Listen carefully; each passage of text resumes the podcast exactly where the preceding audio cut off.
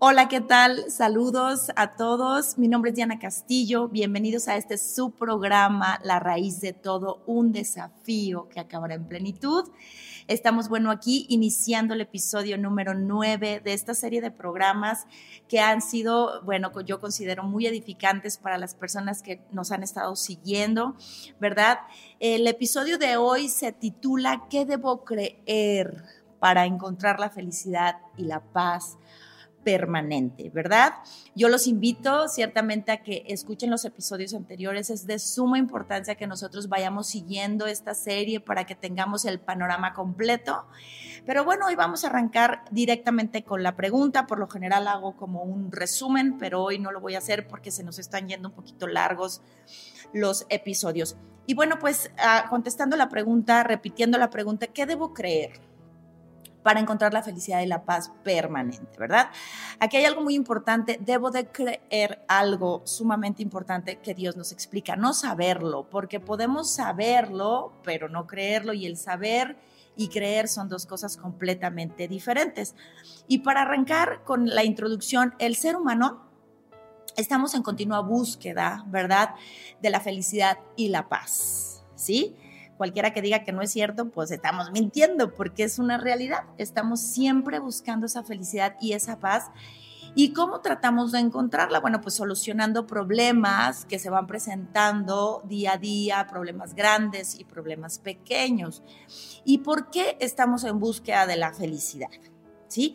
¿Por qué estamos en esa búsqueda de la paz? Bueno, de la felicidad porque eh, en el ser humano, ¿verdad? De continuo existe el caos, ¿sí? En nuestra vida.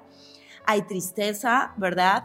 Hay desánimo y hay falta de esperanza. Y por eso nosotros buscamos la felicidad, porque existen estas cosas detrás. ¿Y por qué buscamos la paz? ¿Por qué? Bueno, porque en la vida del ser humano hay ansiedad, ¿sí? Hay estrés, hay depresión, hay incertidumbre, dudas, ¿verdad? Desde nuestro interior. Entonces, cuando nosotros no tenemos algo, entendiendo esta parte, ¿verdad? Cuando nosotros no tenemos algo, o cuando algo está incompleto, o, cuando algo se perdió, es cuando lo buscamos, ¿correcto? Eh, tenemos que partir de aquí. Porque es absurdo buscar o esperar algo que ya tenemos. Si ya lo tuviéramos, no lo estaríamos buscando. Pero el ser humano jamás hemos podido lograrlo.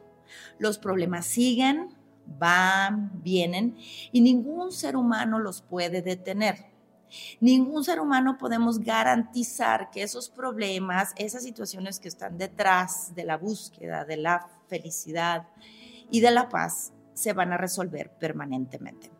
Hasta nos sentimos raros, sí o no, ustedes a lo mejor van a comprender esta parte, nos sentimos raros cuando no tenemos algo que resolver, ¿verdad? A ti te ha pasado, a mí también me llegó a pasar y algunas veces me sigue pasando. ¿Te puedes imaginar este mundo sin malas noticias?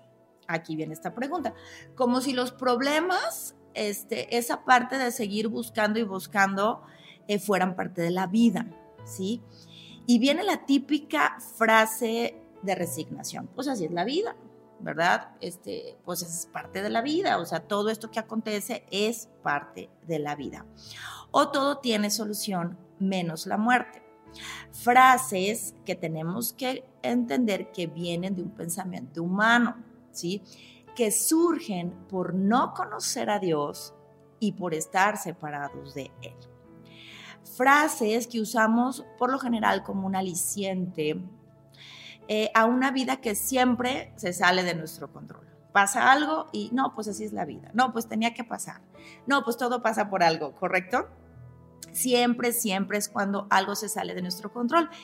Y, y, claro que sí, pues no, no podemos tener el control de nuestra vida, esa es una verdad absoluta. Y bueno, pues hay diferentes grupos de personas. Habemos, ¿verdad? Porque en todo esto yo estoy incluida. Habemos diferentes grupos de personas eh, que, reaccionamos de diferente manera, ¿sí? El grupo de personas que tratan de verlo de forma positiva, ¿sí? Eh, pero el dolor está ahí, el dolor persiste, la preocupación, la insatisfacción está dentro, aunque externamente se ve de una forma positiva, eh, darle la mejor cara a la vida y a los problemas y a las situaciones. Está el otro grupo de personas que no se paran de quejar de lo que viven, ¿verdad? Y hay una conmiseración. Incluso en esa conmiseración, ese grupo de personas les gusta que, sean como esa parte del centro de atención de, pobrecito, pobrecita, cómo sufre, ¿verdad? Y, y, vienen esas preguntas de por qué yo, por qué a mí, por qué a mi familia, ¿sí? Y pues hay una victimización en todo esto. Y está el otro grupo de personas que se ocultan, ¿verdad? De un caparazón de superhéroes, ¿sí? Eh, no, o sea, yo soy demasiado fuerte y aunque vengan problemas, yo, yo tengo esa, esa parte donde yo, a pesar de lo que venga, soy fuerte y me enfrento porque el orgullo es tan grande que no reconocemos que somos humanos débiles y carentes ante situaciones que nos superan. O también el grupo de personas que nos conformamos con lo que tenemos y vemos las cosas buenas de la vida, pero de esta vida corta. Sí, yo creo que yo estaba en este grupo de personas. Y jamás pensamos en que un día nos encontraremos con la muerte y nos conformamos con lo que tenemos. Y a lo mejor hay como una mezcla, ¿verdad? De que algunas veces es híjole y algunas veces, pero, pero es como, como un conformismo y no ver más allá de lo que la vida nos está dando. Y bueno, podríamos tener más ejemplos de diferentes eh, formas en cómo los seres humanos reaccionamos ante todo esto, ante esta búsqueda, ¿verdad? Pero reconozcámoslo, siempre estamos en esa búsqueda constante. ¿Sí? No nos quedamos quietos, no nos quedamos parados. Bueno, la depresión podríamos decir que sí es como un, un síntoma de me estoy rindiendo, no puedo más, no puedo moverme, ¿sí? Pero realmente estamos en esa constante búsqueda de resolver esos problemas de soledad, ¿verdad? De lo que es la aceptación eh, de mí mismo, o sea, yo aceptarme a mí mismo, aceptar a los, o sea, que los demás me acepten, perdón.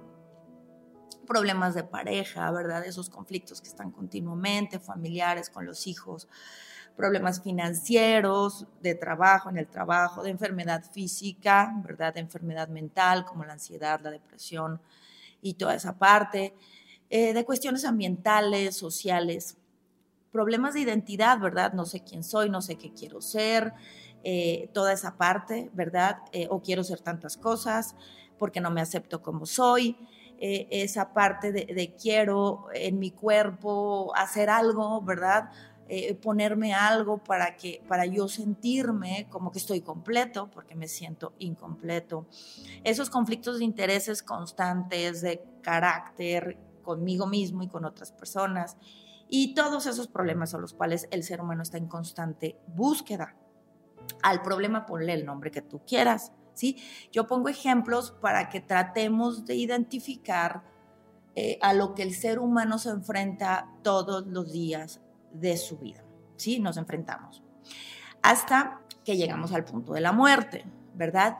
incluso morir también es un problema, ¿verdad? Vienen esos trámites, ¿verdad? De todo lo que es, se muere la persona y vienen toda esa parte de, enfrentarnos a ese dolor, a enfrentarnos a, toda esa parte de la resignación, incluso cuántas familias, ¿verdad? No hay destruidas después de eh, conflictos por herencias y bueno, hasta enfrentarnos a ese problema al cual no pensamos porque buscamos esa alegría, esa felicidad y esa paz, pero la estamos buscando en esta tierra, ¿sí? Pero realmente, ¿qué, ¿qué, es lo más grave de todo esto? Que nunca nos ponemos a pensar en ese problema de la muerte, que sí es el problema verdaderamente grave y es un gran problema si estamos separados de Dios. ¿Sí? Y Dios nos explica que todos estos problemas comenzaron a surgir, aquí lo hemos estado viendo en Génesis, ¿verdad? Desde el principio, comenzaron a surgir desde que el hombre se separó de Dios. Y lo podemos ver eso en Génesis 3.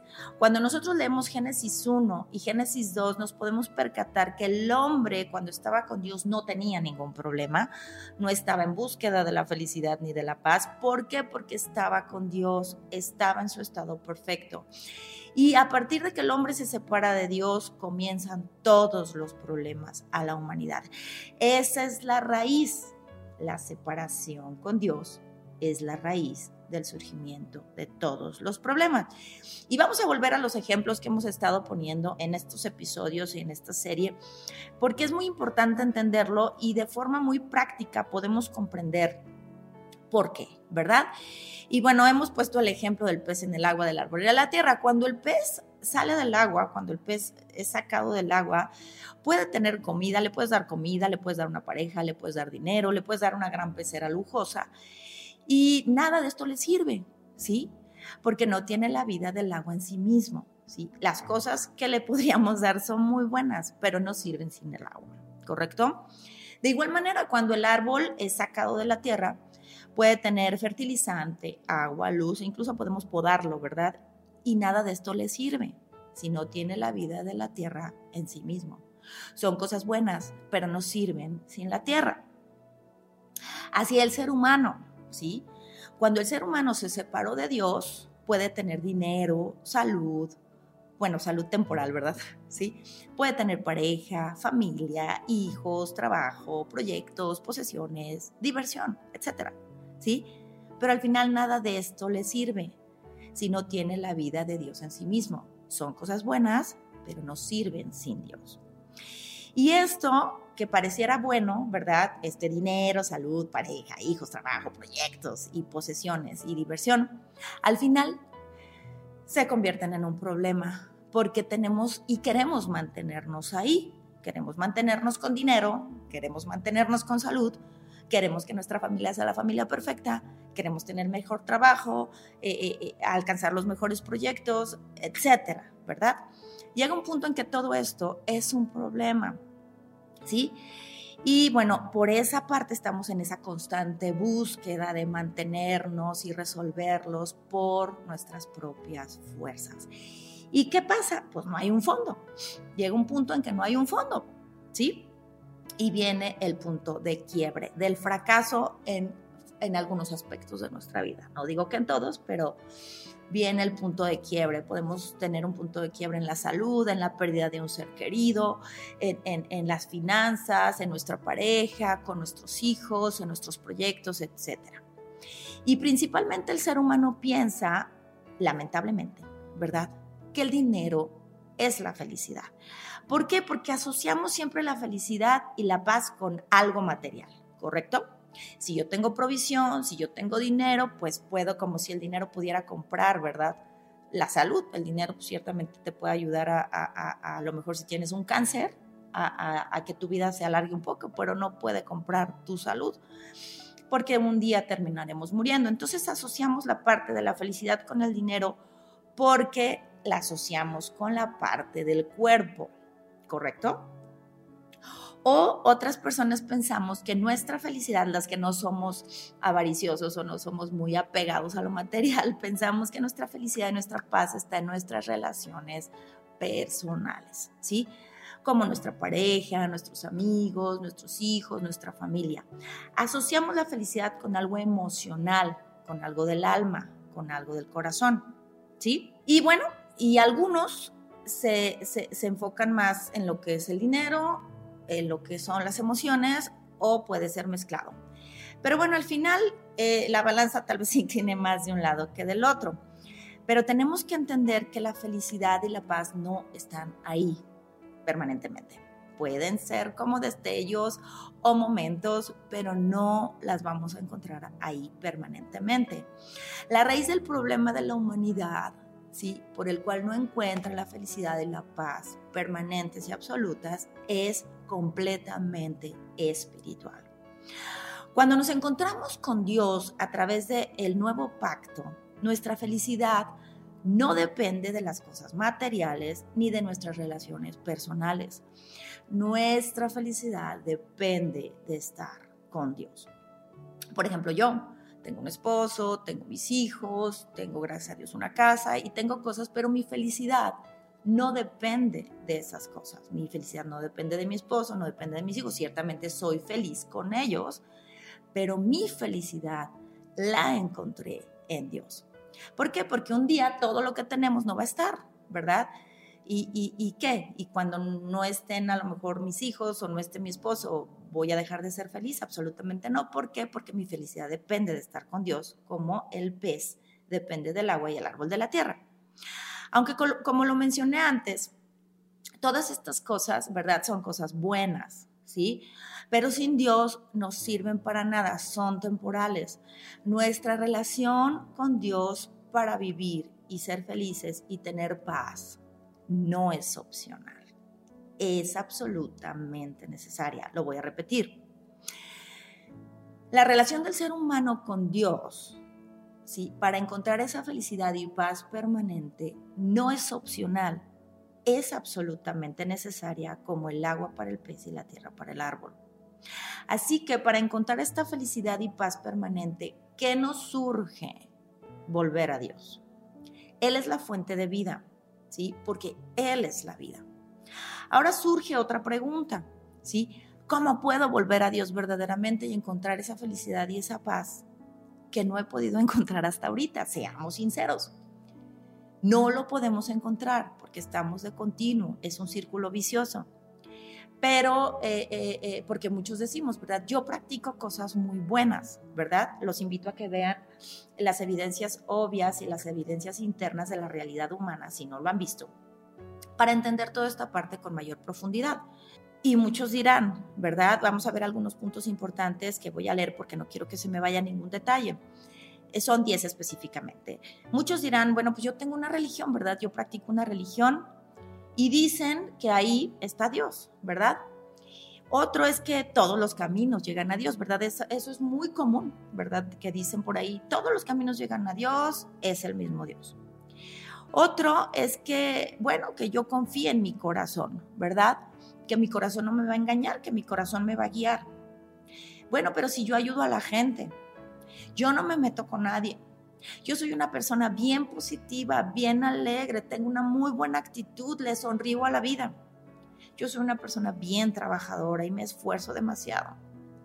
Yo soy una persona que me esfuerzo demasiado en mis relaciones personales.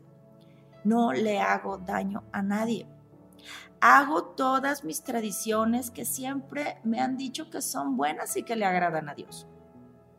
Estos son algunos puntos en los que, en los que me puse a pensar que por lo general las personas pensamos, porque cuando salimos a la calle a compartir este mensaje, es lo que mucha gente dice, ¿verdad? Y bueno, eh, creemos que, que con esto, ¿sí? Nosotros estamos con Dios. Ojo, el problema de la humanidad es que estamos separados de Dios y nos surge volver a Dios. Pero nosotros a través de estas cosas pensamos que estamos con Dios. Pero, ¿por qué creemos que es lo correcto? ¿Sí? Porque somos ignorantes. Todo esto es vivir en ignorancia delante de Dios, delante de su palabra, delante de su corazón, de lo que Él piensa, de lo que Él dice, de lo que Él nos manda, de lo que Él realmente quiere que creamos. Estamos en ignorancia porque no conocemos el pacto eterno de Dios. En consecuencia, no lo puedo creer. Si yo no conozco el pacto eterno de Dios, yo no lo puedo creer. Entonces estoy en incredulidad. Dos palabras, ignorancia, incredulidad. O puedo no estar en ignorancia y conocer la palabra de Dios y no creerla, y conocer el pacto eterno y no creerlo. Al final, la incredulidad es un obstáculo para que yo no pueda amar a Dios. Si yo no amo a Dios, pues no lo obedezco y por consecuencia sigo separado de Dios, ¿sí? Como el pez fuera del agua y el árbol fuera de la tierra. Sigo buscando en todo eso la felicidad y la paz, pero no la puedo encontrar de forma permanente porque estoy separado de Dios. Agonizo poco a poco hasta el punto de morir. Y lo más peligroso, no pensamos nunca en la muerte. Entonces yo te invito, esta es una invitación a que analicemos nuestra vida. Yo estaba así, realmente yo estaba así, estaba ciega, estaba vacía, estaba rodeada de todo, pero al final no tenía Dios y todo eso no servía de nada. Y para que quede claro, el problema y me gusta repetirlo y es importante estarlo repitiendo porque Dios no lo repite continuamente, continuamente nos dejó 66 libros para estarnos repitiendo lo mismo. El problema no es físico, no es del cuerpo, no es material. El problema no es del alma, no es de las emociones, de los sentimientos. El problema es espiritual. ¿Sí? ¿Por qué el problema es espiritual? Porque es la ausencia de Dios en nosotros. Nacimos sin el Espíritu Santo de Dios y ahorita lo vamos a explicar a través de la palabra. En 1 Tesalonicenses 5, del 23 al 24 dice, ahora que el Dios de paz, fíjense, ahí está la paz, ¿verdad? Que el Dios de paz los haga santos. Santos significa apartados para Él, o sea, que estén con Él. Separación de Dios, que estén con Él. Paz, lo que estamos buscando. Dice que los haga santos en todos los aspectos y que todo su espíritu, alma y cuerpo se mantengan sin culpa. Aquí vemos que el espíritu ocupa el primer lugar, ¿correcto? Espíritu, alma y cuerpo. Cuando nosotros, en ese desorden, cuando nos separamos de Dios, se invirtieron los papeles, terminó siendo cuerpo, gobernando el alma y el espíritu quedó muerto. Pero aquí dice la palabra de Dios, que todo su espíritu, alma y cuerpo se mantengan sin culpa hasta que nuestro Señor Jesús, el Cristo, vuelva, ¿sí? Y nos encontremos con Él de forma física y permanente. Dios hará que esto suceda porque aquel que los llama, Él es fiel. En Efesios 2.2 dice, antes, ustedes, antes de creer la buena noticia, si no has creído la buena noticia, ¿cómo estamos? Dice la palabra, muertos, a causa de su desobediencia y sus muchos pecados. Volvemos a lo mismo. Si yo no conozco la buena noticia, si yo no la sé, no puedo creerla. Si yo no la creo, ¿sí? No puedo amar a Dios y si yo no amo a Dios no puedo obedecerlo. Entonces, ¿cómo estamos? Muertos, desobedeciendo por nuestros muchos pecados, éticos y morales, pero el principal pecado es nuestra incredulidad. Ahora, ¿cómo puedo volver a Dios verdaderamente y encontrar en Él esa vida en el Espíritu, esa felicidad y esa paz, ¿sí? que hasta ahora no he podido? Volvemos a esa pregunta. Aquí viene la explicación. ¿Están listos? Vamos a iniciar. Recordando que Dios creó al ser humano a su imagen y semejanza y sopló aliento de vida en la nariz del hombre. Así es como el hombre y Dios, ¿sí? Son compatibles. Con Dios somos uno a través de su Espíritu Santo, que fue lo que Dios hizo con el primer hombre, ¿sí? Adán y Dios eran compatibles y eran uno porque Adán tenía dentro de él el Espíritu Santo de su Creador. Pero cuando el Espíritu de Dios no está en nosotros, estamos muertos espiritualmente porque nacimos siendo pecadores. Lo volvemos a repetir, Efesios 2, 2. Ustedes estaban muertos a causa de su desobediencia y sus muchos pecados. En esta porción de la Biblia de Romanos 8, 9 vamos a entender algo muy importante y nos vamos a enfocar en la parte B del versículo. Pero ustedes no están dominados por su naturaleza pecaminosa, son controlados por el Espíritu. Pero en esta parte es donde nos vamos a enfocar. Si el Espíritu de Dios vive en ustedes. Si el Espíritu de Dios vive en ustedes. Y recuerden que los que no tienen al Espíritu del Cristo en ellos, de ninguna manera pertenecen a Él. Aquí está la muerte espiritual. Si el Espíritu del Cristo, el Espíritu Santo, el Espíritu de Dios, el Espíritu eterno, sí, que es un solo Espíritu, que es santo, no está en nosotros, no estamos con Dios, dice, no pertenecemos a Él. Al estar desconectados de Dios, ya no somos compatibles, ya no somos uno con Él. Por consecuencia, viene algo, no somos felices, no tenemos paz, y estamos desconectados de la vida, de la vida eterna.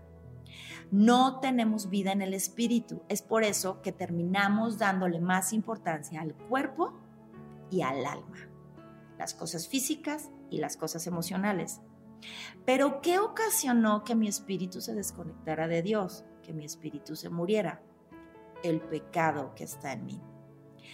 entendamos algo, el espíritu de Dios es santo, Sí, un atributo de Dios es que Él es santo, santo, santo, ¿sí?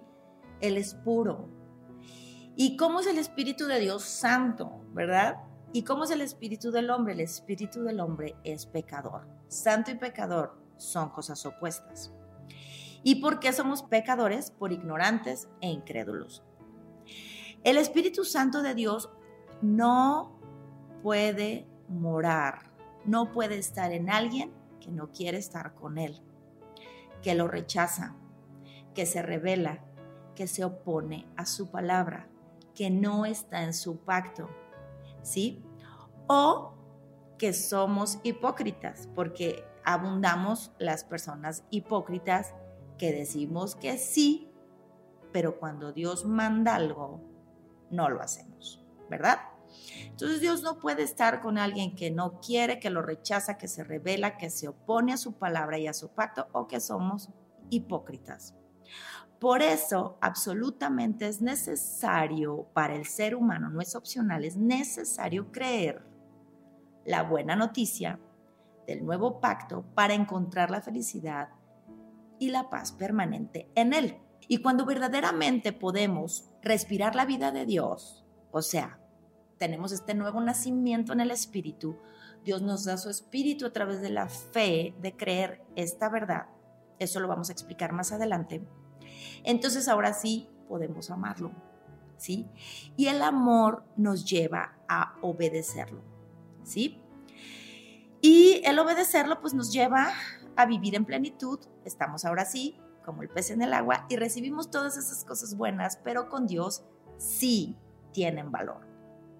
Ahora iremos a unos puntos para comprender mejor cómo podemos volver a Dios y encontrar esa paz, esa alegría, esa felicidad permanentes y esa vida, ahora que sabemos que estamos muertos espiritualmente. Eh, vamos a explicar dos puntos importantes. El número uno, Dios solo, cuando Dios creó al hombre del polvo de la tierra y sopló aliento de vida en su, en su nariz, Dios solo le pidió al ser humano lo mismo que Dios mismo le dio al ser humano. Dios no le pidió algo extra o algo que el ser humano no le pudiera dar, porque al final Dios creó todas las cosas. El ser humano no hizo nada, somos creación. El ser humano recibió todas las cosas buenas y todas las bendiciones de Dios. En eso incluía absolutamente su Espíritu Santo. Dios en su espíritu al hombre le dio su santidad, su amor, su fidelidad, su lealtad, su gobierno justo, por mencionar algunas. ¿Sí? Dios en su Espíritu Santo le dio su palabra y lo creó con la palabra. Y entonces, ¿qué tenía que darle el hombre a Dios a través de la obediencia al pacto del árbol de la ciencia del bien y del mal, de no comer de ese árbol? ¿Sí? Lo único que el hombre le podía regresar a Dios en agradecimiento es lo mismo que Dios le dio. Demostrar esa santidad, ese amor, esa fidelidad, esa lealtad y ese gobierno justo al no comer de ese árbol. Punto número dos. No solo Dios le pidió al hombre lo que Dios le dio, esto es sumamente importante, sino lo que Él es digno de recibir por el hecho de ser Dios y de habernos dado todo. ¿Qué es digno Dios de recibir por el hecho de ser Dios? Adoración, fe, que es la confianza absoluta en Él. Alabanza, obediencia y nuestro culto racional, de forma racional, entender, ¿sí? Que Él lo merece. Por el hecho grandioso de habernos creado y compartir su imagen, semejanza y vida eterna con nosotros y habernos dado todas las bendiciones. ¿Sí? ¿Y cómo el hombre podía darle esto a Dios? A través de obedecer al pacto del árbol de la ciencia del bien y del mal. Te invito a que veas el episodio número 4, se explica de forma más detallada. ¿Cuál pacto? Génesis 2, 16, 17. Pero el Señor Dios le advirtió, puedes comer libremente del fruto de cualquier árbol del huerto, excepto del árbol del conocimiento del bien y del mal si comes de su fruto, ciertamente o sin duda morirás. Aquí podemos ver que Dios jamás pidió sangre. Nunca pidió un sacrificio de la muerte de algo o de alguien. Él no pidió dolor, Él no pidió que te laceraras la espalda, Él no pidió que te fueras de rodillas, Él no pidió eso. Lo único que Dios pidió fue fidelidad al pacto. ¿Sí? No comas. Ese era el sacrificio. No comas. ¿Correcto? Porque de ese pacto que Dios dio al hombre dependía la relación del hombre con Dios. Ahí el hombre demostraba su fe, su confianza, su amor, su lealtad a Dios. En el corazón de Dios siempre ha estado, ¿sí? El estar con el hombre, si no, no nos hubiera creado. Dios es el primer interesado en darnos lo mejor y nos lo dio y nos lo ha dado desde el principio. Y el ser humano nos hemos encargado, ¿sí? De no valorar lo que Dios nos ha dado, de violar su pacto y de echar todo a perder. ¿Dónde está la muestra? La tierra es maldita por tu causa, le dijo Adán. Y por el pecado introdujo la muerte y la putrefacción a toda la humanidad y al mismo planeta, dice la palabra en Romanos, eso lo hemos leído, que contra la voluntad de Dios quedó sujeta a la maldición de Dios, toda la tierra. Recordemos que la muerte significa separación. Entonces, ¿qué pasó? Que Dios nos dio todo lo bueno y nosotros lo echamos a perder. Dios, ¿de qué se encargó? De arreglar las cosas que destruimos. Primero, nuestra relación con Dios por el pecado y por la influencia de la serpiente antigua, que la Biblia se conoce como Satanás, el diablo, el que engaña al mundo entero, el padre de mentira. Él causa influencia en el ser humano y por esto el hombre peca. El hombre le cree más a la serpiente que a Dios. ¿Te ha pasado? Cuando tú sabes que no debes de mentir, pero escuchas por ahí una voz interna que te dice, no pasa nada, te la vas a librar, te vas a librar la consecuencia, mejor miente. Y terminamos mintiendo con mentiritas piadosas, pero esas mentiritas piadosas ofenden a Dios. Entonces preferimos escuchar la voz de la serpiente que la voz de Dios. Ese es el pecado. En Efesios 2.2, lo vamos a volver a repetir, vivían en pecado, igual que el resto de la gente, obedeciendo al diablo, el líder de los poderes del mundo invisible. ¿Quién es? A ver, vamos entendiendo, ya vamos entendiendo un poquito más, ¿verdad? El espíritu que actúa en el corazón de los que se niegan a obedecer a Dios. Ese espíritu, sí, dice que del diablo, es el que causa influencia a nosotros, entonces nosotros, por esa influencia, desobedecemos a Dios, que fue lo que pasó en el jardín del Edén.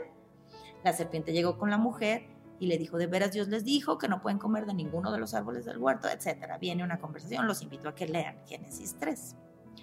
Terminaron cayendo en la tentación, ¿sí? Entonces aquí vamos a explicar la raíz de cómo Dios resolvió lo que nosotros echamos a perder para poder encontrarse Él con nosotros y nosotros con Él. Vamos entendiendo que no es una religión, ¿correcto? ¿Qué tuvo que haber después de que el hombre pecó? Tuvo que haber un sacrificio. Ay, entonces Dios, que es bueno, y pidió un sacrificio. No, Dios no pidió un sacrificio, Dios entregó un sacrificio. Dios dio el sacrificio de los mismos animales que Dios creó. Porque muchas personas dicen, es que Dios, ¿por qué pedía sacrificio? ¿Quién creó los animales? ¿Los creaste tú? ¿Los, los he creado yo? No, ¿verdad que no? ¿Quién los creó? Los creó Dios. Son de Él. ¿Sí? Pero aquí vamos a entender por qué Dios estableció el sacrificio. ¿correcto? Dios nunca pidió sangre, Dios pidió obediencia, que no comiéramos del árbol. Al momento de comer del árbol se requirió un sacrificio y Dios entregó la sangre, Dios entregó el sacrificio. Vamos a ver en qué momento. Eh, Dios habla, ¿verdad? Y dice, más del árbol del conocimiento del bien y del mal, no comerás. El día que del comas, ciertamente morirás. En la justicia de Dios, ¿qué merecía Adán y la mujer al comer del árbol? Es que siempre nos ponemos de nuestro lado. Pero como no conocemos a Dios, nunca nos ponemos de su lado. ¿Qué merecía la mujer y el hombre cuando comieron? Merecían morir. ¿Correcto? Si a ti te dicen que no te pases el semáforo rojo porque si te lo pasas vas a tener una multa, conscientemente prevaricas, porque esa es la prevaricación, faltar a una ley de una forma consciente, prevaricamos, nos pasamos al alto, llega el tránsito, ¿qué merecemos? La multa. Si se ejecuta realmente la justicia, merecemos la multa, ¿correcto? Ah, pues eso pasó en el jardín. El hombre y la mujer comieron del árbol y ellos merecían morir según la justicia de Dios. Y Dios es justo y no puede transgredir su justicia. ¿En qué momento tuvo que haber un sacrificio de alguien inocente que tenía sangre? En este caso, el primer sacrificio fue un animal. Y ese animal inocente tuvo que sacrificar su vida en pago por la otra vida de las otras personas que tenían también sangre que merecían morir. En el momento, ¿en qué momento se requirió? En el momento en que el hombre cayó en ese pecado terrible que lo separó de Dios y que le quitó la vida, la felicidad y la paz permanentes. ¿Sí? Aquí vamos a ver dónde Dios hace el sacrificio. En Génesis 3:21 dice, y Jehová Dios hizo al hombre, ¿verdad? No fue para él, fue para el hombre, ¿sí? Y la mujer, túnicas de pieles y los vistió. Para que tuvieran ellos túnicas de pieles, ¿qué tuvo que haber? La muerte de animales inocentes. Después de que el ser humano peca, ¿qué hay derramamiento de sangre? Cuando antes de que el hombre pecara, todo era vida, todo era fructificación, todo era multiplicación, ¿sí? Todo era eso antes de que el hombre lo echáramos a perder. Como podemos ver, Dios jamás pidió sangre, pidió fe, fidelidad, obediencia a su voz. Eso no cambia, eso sigue aconteciendo, pero ¿cómo voy a ser yo fiel, obediente y amar su voz y amar su palabra si estoy en ignorancia y en incredulidad. Eso fue lo único que Dios pidió, obediencia a su pacto. El que ocasionó el sacrificio de un inocente fue el pecador, no Dios. Esos animales a los que Adán les puso el nombre en el jardín. Eso lo podemos ver en Génesis 2, 19, 20. Entonces el Señor Dios formó de la tierra todos los animales salvajes y todas las aves del cielo y las puso frente al hombre para ver cómo el hombre las llamaría. ¿Sí? Y el hombre escogió un nombre para cada uno de ellos. Puso nombre a todos los animales domésticos, las aves del cielo y los animales salvajes. Este hombre al cual Dios le entrega, le entrega su creación. O sea, digo, yo, yo siempre hablo de mi perro y de mi gato. Y yo veo en, los animales esa parte de, un, de una pureza. Ellos no pecan, ¿verdad? Le digo a Bonjo, tu peor pecado, Bonjo, es que te haces dentro de la casa porque estaba cachorrito y le estaba entrenando y que haces mucho ruido y no me gusta que ladres y me molestas, ¿no? O sea, realmente ellos son puros. Ellos no, no, no, ¿qué, ¿qué, pecado pueden cometer si ellos adoran a Dios de forma automática? Eso ya lo vimos en otro episodio, ¿verdad? Pero el hombre, ¿cómo tenía que gobernarlos? ¿Sí? Si Dios se los entregó para que los cuidara, para que los, los nombrara. Cuando tú nombras algo, cuando tú nombras a alguien, es símbolo de gobierno. ¿Sí? tú nombraste a tus hijos en caso de que tengas hijos, ¿verdad? O nombras a tus mascotas porque es un símbolo de gobierno. Por eso Dios les dijo, ponles nombre, esos preciosos, hermosos animales que Dios le entregó para que los gobernara. Y qué triste que el propio ser humano que tenía que gobernar con ese amor y esa justicia de Dios, ¿sí? Ahora esos animales tuvieron que morir por su causa para que esos animales inocentes tomaran el lugar del hombre pecador y de las descendencias. Eso nos incluye a nosotros. Para que nosotros, como seres humanos creados a imagen y semejanza de Dios, tuviéramos la oportunidad de vivir. ¿Sí? Al tener esta vida física y esta vida del alma, es nuestra oportunidad que Dios nos da para reconciliarnos con Él para volver a Él, porque Dios en sus planes ya estaba que nosotros teníamos que existir. Entonces, el hombre que hizo, el hombre dice la palabra de Dios que arrancó unas hojitas de higuera, o sea, pues sí, lastimó a los arbolitos, ¿verdad? Les quitó sus hojitas y se cubrió con hojas de higuera. Las hojas de higuera no iban a resolver el problema de la muerte porque el hombre merecía morir. Tenía que haber un pago de sangre, sangre por sangre, vida por vida. Ahí es donde Dios nos empieza a mostrar su solución, donde encontramos la felicidad y la paz perpetua, donde encontramos la vida misma. A partir de ese acontecimiento donde Dios los cubre con pieles de animales por su pecado, nos muestra Dios el futuro. De aquel mediador, de aquel Cristo, de aquel Cordero que entregaría su sangre por nosotros. La vida de un inocente por la vida del culpable, la vida del pecador. Así que Dios jamás pidió sangre. Él, si nos percatamos y analizamos profundamente estas verdades espirituales, ¿sí? Dios entregó la sangre. Porque la vida de la carne está en la sangre, dice la palabra de Dios. Para que nosotros pudiéramos regresar a Él. Dios tomó de los propios animales que Él creó para entregarlos en sacrificio por nosotros y va empezando a tomar forma la buena noticia de salvación. Y ahora nosotros, a través de ese acontecimiento del sacrificio, poder empezar a entender que tenía que haber un sacrificio para que yo pudiera vivir eternamente. El ser humano, en la justicia de Dios, ya lo dijimos, no merecíamos vivir. La paga del pecado es la muerte, punto. Pues Dios dijo, ciertamente morirás. Pero, ojo, Dios tiene otro atributo. Es misericordioso y su justicia y su misericordia tienen que ser ejecutadas porque Dios no va en contra de su propia identidad, de su propia sustancia. El hombre, Dios en su justicia, el hombre merecía morir, pero en la misericordia de Dios, Él no quiso que muriéramos.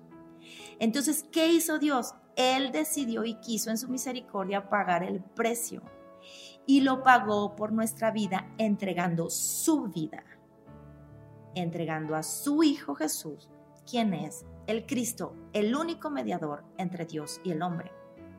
Dice la palabra de Dios, por lo tanto, ya que fuimos hechos justos, ¿verdad?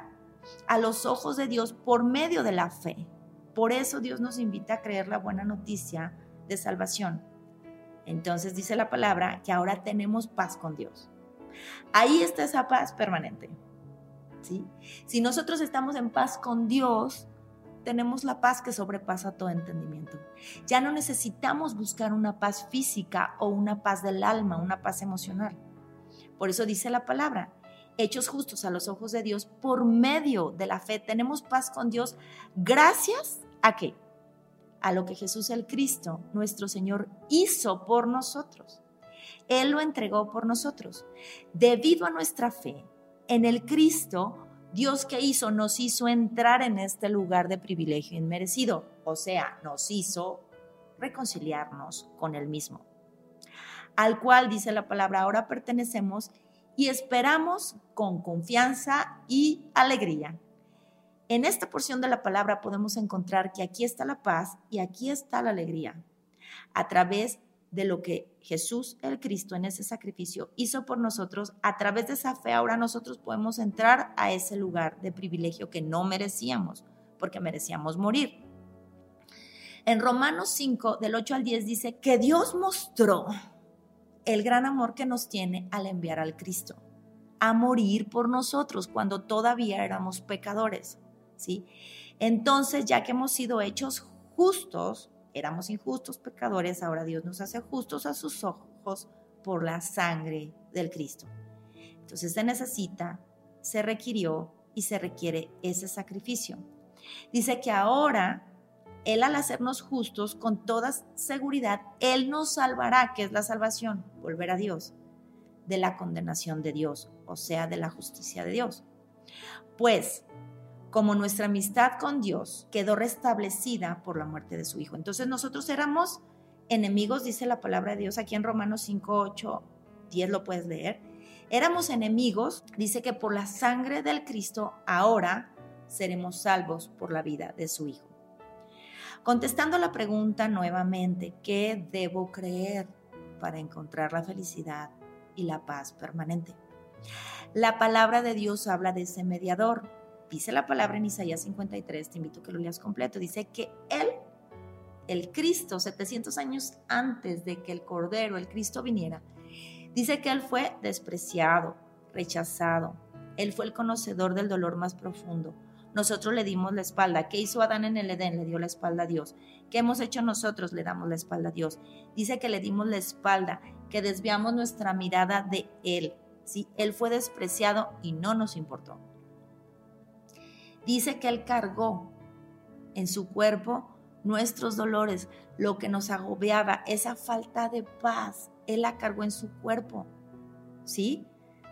Él cargó nuestros propios pecados. El castigo de nuestro pecado fue sobre de Él. Él fue traspasado por nuestras rebeliones, por nuestra rebeldía. Él fue aplastado por nuestros pecados. Él fue golpeado. ¿Para qué? Para que nosotros estuviéramos en paz. Ahí está la paz, en el pacto eterno de Dios. Ahí está la paz en el Hijo de Dios. Ahí está la paz en el sacrificio que le entregó por nosotros y nosotros merecerlo. Ahí está la paz. Dice que fue azotado para que yo pudiera ser sanada. Una salud física, no una salud espiritual, vida en el espíritu. El pecado nos tiene enfermos, nos tiene en esa enfermedad que nos separa de Dios, es el pecado. Dice que todos nosotros nos desviamos como ovejas sin pastor y dejamos los caminos de Dios para seguir nuestros propios caminos. Es por eso que, que no encontramos la paz y la felicidad y la vida porque lo queremos hacer a nuestra manera, como lo vimos en los puntos anteriores. Pero si yo tengo una religión, pero si yo soy una buena persona, pero si yo no le hago daño a nadie, pero si yo soy bien trabajador, pero si yo ayudo a los pobres, pero si yo, pero si yo, pero si yo, pero no hemos preguntado cuál es el pacto eterno de Dios, qué es lo que yo debo de creer para comenzar a hacer las obras realmente que a Dios le agradan y su voluntad porque hemos dejado los caminos de Dios para seguir nuestros caminos. El Señor dice la palabra que puso sobre Él los pecados de todos nosotros. ¿Sí? Entonces, Él es ese sacrificio, Él es ese mediador que yo necesito absolutamente, que no es opcional porque Jesús el Cristo es el pacto eterno de Dios. Lo necesito para encontrarme con Dios, porque Él es el mediador. Y dice la palabra de Dios en Filipenses 2, 6, que aunque Él era Dios, fíjense qué hermoso, no consideró que el ser igual a Dios fuera a lo cual Él se aferrara, ¿sí? Él renunció a sus privilegios divinos, Él renunció y adoptó la humilde posición de un esclavo. ¿Y qué hizo? Nació como un ser humano, nació como tú y nació como yo participó de ser carne y sangre como tú y como yo. La gran diferencia es que Él nunca pecó y no hubo pecado en Él. Por eso nos pudo salvar. Por eso fue vida por vida. Sangre por sangre. Dice que cuando Él apareció en forma de hombre, se humilló a sí mismo en obediencia a Dios y murió en una cruz como lo harían los criminales. Y dice la palabra en Colosenses 1 que a Dios le agradó en toda su plenitud vivir en el Cristo. Ahí está la deidad de Dios. ¿Sí? Y por medio de Él, por eso no se trata de una religión, se trata de una persona, se trata de Dios mismo entregando su vida, viviendo en plenitud en el Cristo. Por medio de Él, Dios reconcilió consigo mismo todas las cosas. Y hizo la paz con todo lo que existe en el cielo y en la tierra por medio de la sangre del Cristo en la cruz. ¿Estamos entendiendo dónde encontrar la verdadera felicidad? La paz perpetua, dónde encontramos la vida en el Espíritu. Dice la palabra de Dios que Dios reconcilió consigo todas las cosas, ¿sí? en el cielo y en la tierra por medio de, la sangre del Cristo en la cruz. Y dice que eso nos incluye a todos los que hemos creído, porque estábamos lejos de Dios.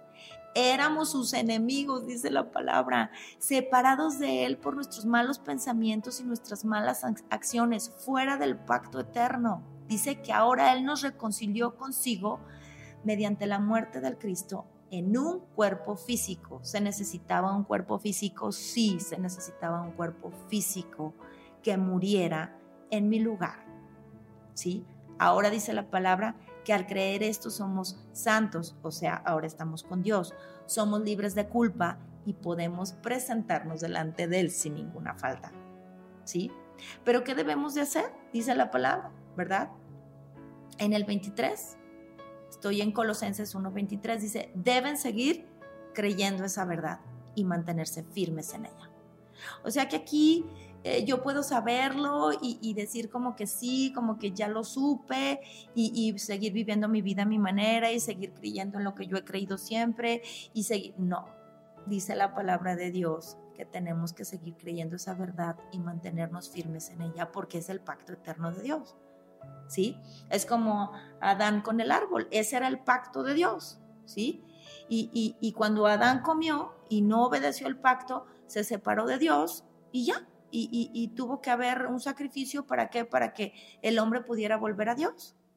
Y ahora en este pacto eterno es igual, nosotros debemos seguir creyendo en este pacto eterno siempre para permanecer en esa felicidad, en esa plenitud, en ese descanso y en esa paz que solo Dios nos puede dar. Dice la palabra que no nos alejemos de la seguridad que recibimos cuando escuchamos la buena noticia. Esta buena noticia ha sido predicada por todo el mundo. Y aquí habla del sacrificio específicamente del Cristo, que es lo que nos da esta paz, que sobrepasa todo entendimiento. Dice que la sangre del Cristo nos purifica la conciencia, ¿sí? De esa ignorancia, de esa incredulidad, de esas acciones pecaminosas, para que ahora sí adoremos al Dios viviente. Para que ahora sí yo le dé a Dios por el Cristo lo que Él se merece, lo que Él es digno de recibir. Fuera de esto yo no puedo hacerlo. Fuera de esto yo estoy en la carne, yo estoy en el, alma, yo estoy en las emociones, en esa alma que es inestable, en la cual no puedes confiar. En ese cuerpo que es inestable, en el cual no puedes confiar. ¿sí? Entonces dice la palabra que ahora nosotros podemos adorar a ese Dios viviente por la sangre del Cristo que nos purifica nuestra conciencia, por el poder de su Espíritu eterno, que ahora cuando nosotros creemos, ese Espíritu que estaba muerto, Dios no lo da de regreso y ahora su Espíritu entra dentro de mí, ¿sí? Por ese sacrificio, al creer yo en ese sacrificio, nazco en el Espíritu de Dios. Ahora ya no está muerto, ahora vive el Espíritu Santo de Dios en mí. Y dice, el Cristo se ofreció a sí mismo a Dios como sacrificio perfecto por nuestros pecados. Él es el mediador de un nuevo pacto entre Dios y la gente. No es religión, no es filosofía, no es humanismo, no es mi voluntad, no es lo que yo creo, no es lo que yo pienso, no es la madre tierra, no, dice la palabra de Dios, que el Cristo es el mediador entre Dios y la gente. ¿Sí? Para que los que somos llamados, hoy Dios te está llamando, puedan recibir la herencia eterna que Dios nos prometió. Esa herencia eterna es estar con Dios eternamente, estar ese pez en el agua eternamente, ese árbol en la tierra eternamente, haciendo y cumpliendo su propósito eternamente. Pues el Cristo murió para qué? Para librarnos del castigo que merecíamos y que habíamos cometido en el primer pacto. Volvemos a la justicia de Dios, merecemos morir, pero Dios no, no quiso que muramos. En Mateo 11 dijo algo Jesús el Cristo muy importante. Vengan a mí todos los que estén cansados y llevan cargas pesadas, que yo les daré descanso. ¿Sí? Entonces, ¿cómo está el alma del, ser humano que está en búsqueda constante de, de la felicidad y de la paz? Está cansada y cargada. Así como dijo Jesús aquí. Cargas pesadas y están cansados y yo les daré descanso. Déjenme enseñarles porque soy humilde y tierno y encontrarán descanso para el alma. Ahí está la felicidad y la paz permanente. Otra cosa dijo Jesús, el Cristo. Les dejo un regalo, paz en la mente y en el corazón. Y la paz que yo les doy es un regalo que el mundo no te puede dar. Así que no se angustien ni tengan miedo. Y es un regalo, es gratuito. Él no nos lo cobra, ¿sí? No necesitas ir a un psicólogo, a un psiquiatra, no necesitas tomar antidepresivos, no necesitas poner nada exterior, dice la palabra, que Él nos da y nos regala paz en la mente y en el corazón. Y la paz que Él nos da es una paz que el mundo no te va a poder. Ningún político, ninguna seguridad pública, nada, porque Dios, dice la palabra de Dios, que aunque ande en valle de sombras sin muerte, fíjate cómo está hablando este hombre que confía en el Cristo, no temeré mal alguno, porque tu vara y tu callado me sostienen, tú estás conmigo. Estamos entendiendo lo que tenemos que creer para encontrar esa paz, esa alegría y esa vida. Entonces vamos a la conclusión de todo esto. La raíz del problema por el cual no tengo la felicidad y la paz permanentes porque estoy separado de Dios. Y la solución es una, volver a Dios, pero de forma verdadera. Y si todo lo que has hecho es un círculo sin fin, lo sigues haciendo y crees que te, y, dicen por ahí, ¿verdad? Seguimos haciendo lo mismo y creemos que vamos a cambiar el resultado. El pacto eterno de Dios es el resultado, la solución, la respuesta de Dios para nuestra vida. Si tú sigues en ese círculo sin fin es porque seguramente te estás engañando a ti mismo es porque seguramente Satanás te sigue engañando, haciéndote pensar que Dios está contigo. Y no es así. Por eso Jesús el Cristo dijo, yo soy el camino, yo soy la verdad, yo soy la vida y nadie viene al Padre si no es a través de mí. Y quien me ha visto a mí, ha visto al Padre. Así que entendamos algo, solo conociendo al Hijo de Dios como el Cristo, como ese mediador del nuevo pacto, es como realmente puedo volver a Dios, porque Él mismo es Dios. La palabra de Dios dice que el Cristo es la imagen visible del Dios que no podemos ver. Entonces, solo a través de Dios puedo volver a Dios. Pero se tuvo que dar un cuerpo para poder morir por ti y por mí y entregar ese sacrificio. Dios nos está llamando a arrepentirnos era lo que hablábamos en otro episodio. ¿Qué es el arrepentimiento? Cambio de pensamiento. No creía esto, ahora lo creo. Ahora quiero creerlo.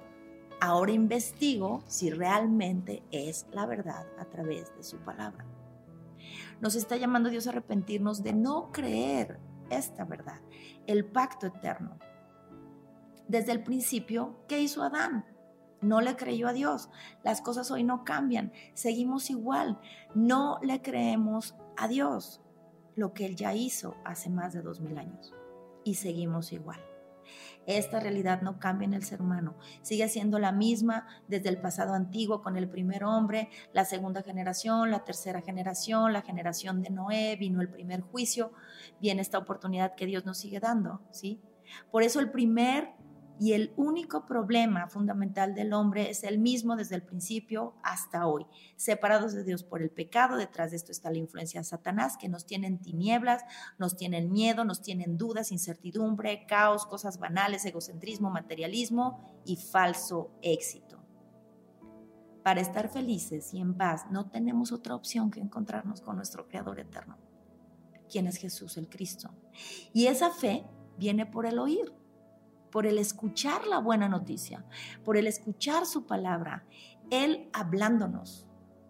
La Biblia es la voz escrita de Dios. ¿Quieres que Dios te hable? Lee la palabra. Y es el único desafío que acabará en tu plenitud. Si decides abrazarlo, si decides creerlo, Dios nos aconseja y nos manda a creerlo. No es opcional. Dios nos aconseja, pero también nos manda porque Dios es el que sabe lo que necesitamos. Hay algo muy importante aquí. Dios seguirá siendo Dios, con nosotros o sin nosotros. Él no necesita que nadie lo sustente. Él se sustenta por sí mismo. Pero nosotros no somos nada sin Dios. Nosotros necesitamos absolutamente ser sustentados por Él. Ahora, volviendo a la pregunta, ¿qué debo creer para encontrar la felicidad y la paz permanente? Creer en Jesús como este Cristo, como el Hijo de Dios, porque Él es el único mediador. Es Dios mismo hecho carne que entregó su vida por mí para que yo pudiera vivir. Un santo por un pecador, mi sustituto, mi pacto eterno. Y bueno, pues este es el episodio número 9. Espero realmente que haya sido de gran edificación para sus vidas cuando yo lo estuve estudiando, meditando. Realmente es la única manera donde encontramos la paz, la alegría y la vida misma en el espíritu. Y bueno, pues ya para concluir voy a compartir algo personal de mi vida, como lo hemos estado haciendo y eh, pensé, pensé, pensé que les digo, bueno, pues mi fruta favorita, yo creo que es la fruta favorita de muchos y mi fruta favorita es el mango, ¿verdad? Me encanta, me encanta el mango, sobre todo el mango, eh, porque ya está, está el ataulfo, ¿verdad? Creo, pero a mí el manila es el que me enloquece. Me gusta muchísimo y ahorita estamos en tiempo de mango, ya está el calorcito súper rico, de hecho hace muchísimo calor aquí en el Bajío. Y bueno, de mi vida espiritual les voy a compartir que yo era cuando estuve meditando en toda esta parte del, tipo de personas, ¿verdad? Que habemos un grupo de personas que vemos las cosas de diferente manera, pero al final son los caminos de los cuales Dios nos habla, que seguimos nuestros propios caminos. Yo era de la clase de personas que creía que todo estaba bien y me sentía muy espiritual. Y yo decía, no, yo sí creo en Dios, pero yo pensaba que Dios estaba muy ocupado en cosas más importantes. Y nunca yo realmente, aunque, aunque piensas en la muerte, pero realmente como que nunca analizas, nunca analicé yo que esa muerte llega un día. Y ante esa muerte no podemos hacer absolutamente nada. Pero yo, esa, yo era de esa clase de personas que me conformaba con lo que tenía, como si eso fuera la vida. Y el próximo episodio vamos a estar hablando justamente de esto. ¿Cuál es realmente la vida? Hay cuatro tipos de vida en la cuales nos habla Dios en su palabra y, es muy importante entender cada una para entender realmente cuál es la más importante. Y bueno, pues yo los invito a no perderse ningún episodio, a compartir el contenido, a darle like, a suscribirse para que, bueno, si ustedes han sido edificados a través de este contenido, que otras personas puedan escucharlo y no se olviden, nada sustituye el que ustedes lean la palabra de Dios en sus casas eh, o si no, bajen, bajen la aplicación que tengo ahí en los links que comparto en la parte de abajo. ¿Y qué más?